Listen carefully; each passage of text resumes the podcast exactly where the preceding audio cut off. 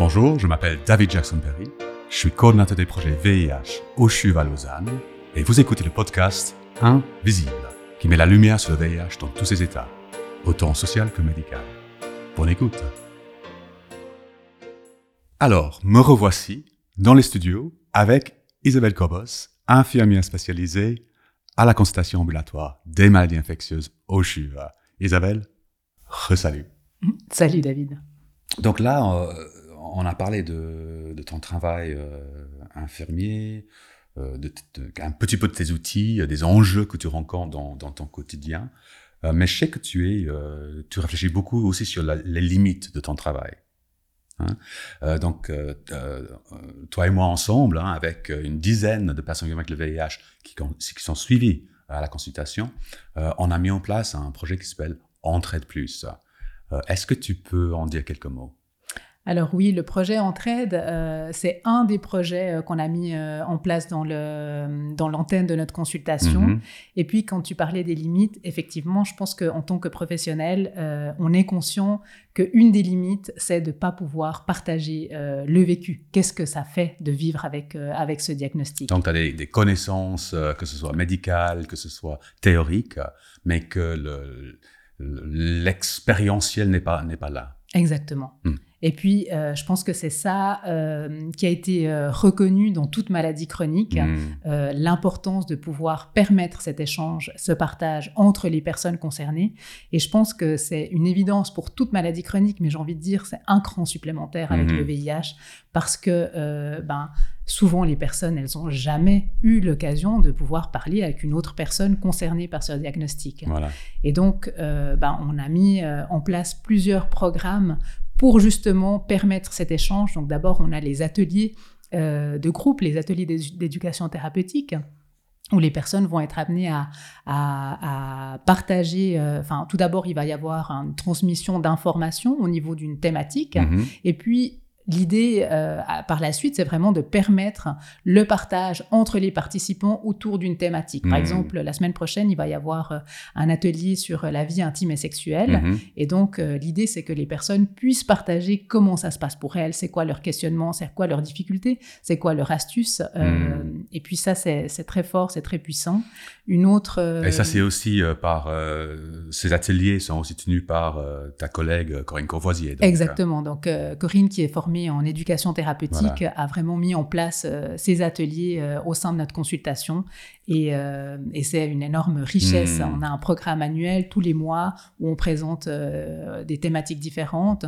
Donc, donc ils ont été initiés et puis ils sont menés par, par Corinne. Et puis selon les thématiques, il va y avoir différents intervenants comme des médecins, des pharmaciens, mais il y aura toujours hmm.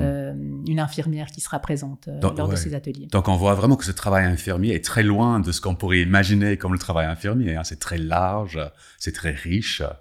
Euh, c'est assez avant-gardiste en fait à mon sens aussi dans, dans ce changement de paradigme où, on donne beaucoup de valeur à l'expérience des personnes euh, des personnes qui sont suivies euh, au CHUV. Mm-hmm. Hein. tout, ne, tout ne part pas de mon expérience, mes connaissances de professionnel. Non, je pense que c'est vraiment de ça dont il faut se dégager. Je pense que c'est ça le risque en tant que professionnel, c'est d'avoir euh, d'avoir peut-être la prétention de pouvoir apporter des réponses à tout, alors que, clairement, euh, ben, on voit que ce qui, euh, ce qui apporte le plus de sens pour les gens, c'est de pouvoir partager ce vécu. Puis hmm. notre rôle, il est justement là, c'est de pouvoir permettre ce partage de vécu, de hmm. pouvoir mettre en place des projets qui permettent ces, ces rencontres qui pourraient pas se faire autrement. Oui, tout à fait. C'est vrai que vivre avec une maladie chronique, n'importe laquelle, mais peut-être d'autant plus euh, une maladie chronique comme le VIH, ah ben, avec le temps, on, a une acquisition de compétences, de connaissances euh, qui sont très fortes en fait. Mm. Hein, on gère ça dans notre quotidien, euh, c'est pas rien, on sait comment gérer ça. Euh, et donc, ça me semble tout à fait logique quand, quand, quand on pose la question aux personnes vivant avec, c'est quoi ton expérience et comment est-ce que cette expérience peut aider d'autres personnes? Mais c'est ça, c'est valoriser le savoir expérientiel, puis c'est ça qu'on a recherché à faire avec le projet Entraide. Merci pour nous ramener au sujet. Oui. Alors, je t'écoute pour Entraide. Alors, le projet Entraide, il a été mis en place euh, ben, par, euh, par toi et, par moi euh, en 2021. Donc, c'est un projet qu'on avait déjà en tête depuis des années, on voulait permettre cette rencontre entre personnes concernées, mais d'une manière sécurisée. Donc, on a recruté des, des personnes qui ont un certain cheminement avec ce diagnostic mhm. et qui souhaitent surtout pouvoir partager leur vécu avec d'autres personnes. Donc, on les a appelés des mentors et puis, euh, l'idée, c'est qu'ils puissent rencontrer euh, des personnes qui, euh, qui souhaitent justement rencontrer tel ou tel profil de mentor pour partager leur vécu en binôme, dans un contexte sécurisé, parce que bah, la confidentialité, c'est un gros enjeu mhm. quand on vit avec le VIH. Donc, la certitude d'avoir la confidentialité garantie entre, entre, dans ces rencontres. Donc, on fait signer un contrat de, confidentialité. Et puis, on voit que ce qui se passe dans ces rencontres est, hyper fort et puis hyper puissant et que ça, ça, apporte un bénéfice euh, des deux côtés. Donc, on l'a appelé entraide parce qu'on avait fait le pari que c'était quelque chose qui pourrait être bénéfique et pour les mentors mm-hmm. et pour les personnes qui demandent un accompagnement. Puis, c'est le cas. En fait, je pense qu'on a vraiment ce retour des mentors qui nous disent mais moi, ça me fait tout autant de bien que, aux personnes que je rencontre. C'est mhm. extrêmement euh, bénéfique pour moi également. Tout à fait. Et puis, il y a deux choses qui me frappent dans, ce projet. Euh, la première chose, c'est euh, notre taux d'absence ou de, rendez-vous manqué qui est... Oui, qui est presque inexistant, effectivement. Voilà, chose qu'on ne voit pas souvent dans un cadre médical ou paramédical, ben je pense, on est d'accord. Et puis l'autre chose qui, qui, me vient, c'est que, comme tu dis, nous, en fait, nous, on ne fait que euh, garantir le cadre, en fait, en quelque sorte. Hein. Donc, euh, les gens se rencontrent pour la première fois à l'antenne. Euh, nous, on est là dans les premiers quelques minutes, mais après, on part. Mm. et puis, moi, j'ai fait l'expérience, c'est toi qui, qui encadre la plupart de ces binômes, mais moi, j'ai aussi fait l'expérience de, de, retourner dans la pièce après avoir eu peur en partant, en me disant comment est-ce qu'ils vont faire tout seuls, sans moi, comme ça, un peu prétentieux. Mais en fait, je reviens et puis je les interromps simplement.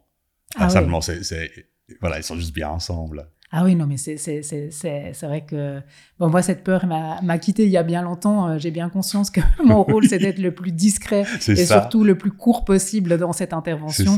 Et c'est vrai que voilà, il n'y a pas une fois ou après une heure, euh, j'ai pas l'impression que je suis en train d'arrêter quelque chose d'hyper euh, important, une conversation très intense, et puis que je suis un peu toujours la rabat-joie qui vient interrompre un moment, un moment, de partage. Mais les personnes ont après l'occasion de pouvoir se revoir à l'extérieur.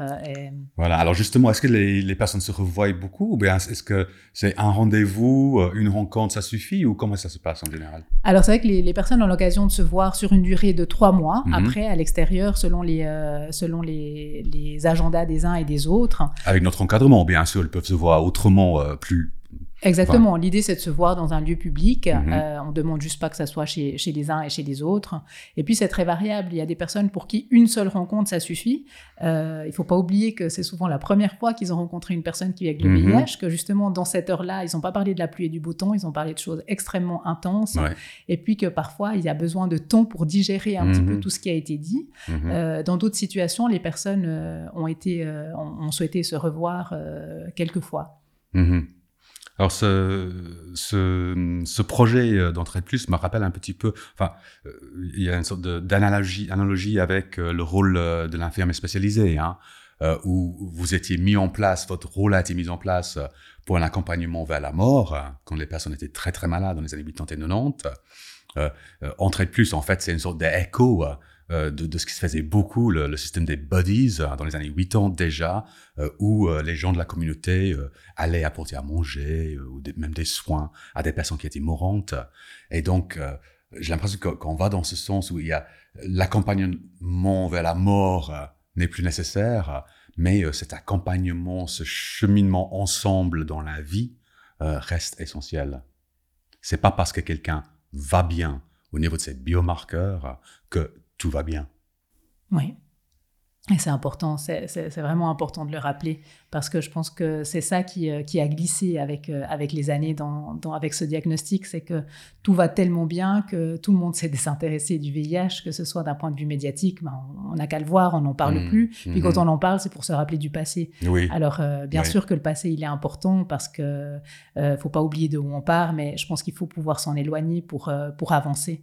Mmh. Isabelle, merci beaucoup. C'est un plaisir de travailler avec toi. C'est un plaisir de parler avec toi ce matin. Bonne suite. Plaisir partagé. Merci David. Ciao. Merci d'avoir écouté Invisible, le podcast qui met la lumière sur le VIH dans tous ses états. Je suis David Jackson Perry et je vous dis à très bientôt pour un nouvel épisode. Salut